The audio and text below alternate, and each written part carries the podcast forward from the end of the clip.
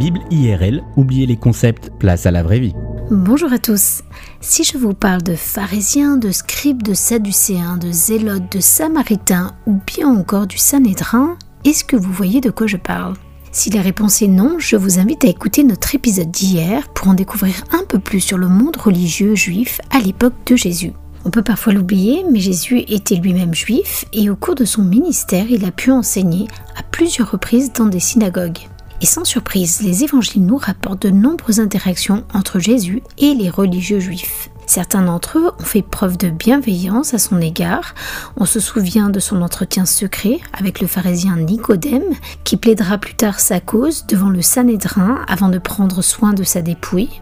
On peut aussi penser à ces pharisiens en Luc 13, venus dire à Jésus qu'il lui fallait fuir car Hérode en voulait à sa vie, ou bien encore à Simon le pharisien qui a invité le Christ et ses disciples à sa table. En revanche, la majorité des religieux n'ont pas réservé le meilleur accueil à celui qui se faisait appeler maître par les foules et qui venait menacer l'ordre établi des choses. Il faut dire que Jésus ne pratiquait pas la langue de bois, et s'il y a bien une chose qui lui faisait horreur, c'était l'hypocrisie, la soif de pouvoir et la manipulation des plus faibles par ses religieux. Écoutez donc ces extraits de Matthieu 23 où Jésus s'adresse directement aux élites religieuses du peuple juif. Jésus, s'adressant à la foule et à ses disciples, leur dit Les spécialistes de la loi et les pharisiens sont chargés d'enseigner la loi de Moïse. Mais gardez-vous de prendre modèle sur leurs actes, car ils parlent d'une manière et agissent d'une autre. Dans tout ce qu'ils font, ils agissent pour être vus des hommes.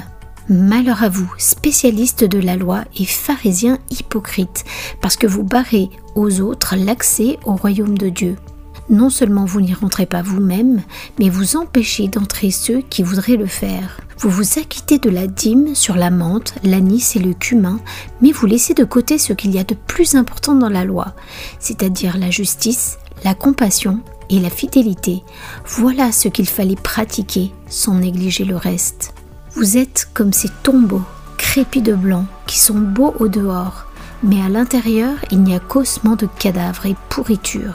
Vous de même, à l'extérieur, vous avez l'air d'être juste aux yeux des hommes, mais à l'intérieur, il n'y a qu'hypocrisie et désobéissance à Dieu. Serpent, race de vipère, comment pensez-vous que vous éviterez le châtiment de l'enfer? Et ce ne sont là que quelques extraits. Je vous recommande de lire le chapitre 23 du livre de Matthieu en entier, et vous le verrez par vous-même lorsque Jésus s'adresse à des religieux, il ose sans détour leur dire leurs quatre vérités. Car si les apparences peuvent tromper les hommes, elles ne trompent en tout cas pas Dieu. Et personne ne peut acheter la faveur de Dieu, surtout pas à coup de rites ou de traditions. Vous détestez vous aussi l'hypocrisie religieuse? Eh bien, c'est peut-être que vous avez bien plus en commun avec Jésus que vous ne l'aviez imaginé. Merci pour votre écoute et à très bientôt.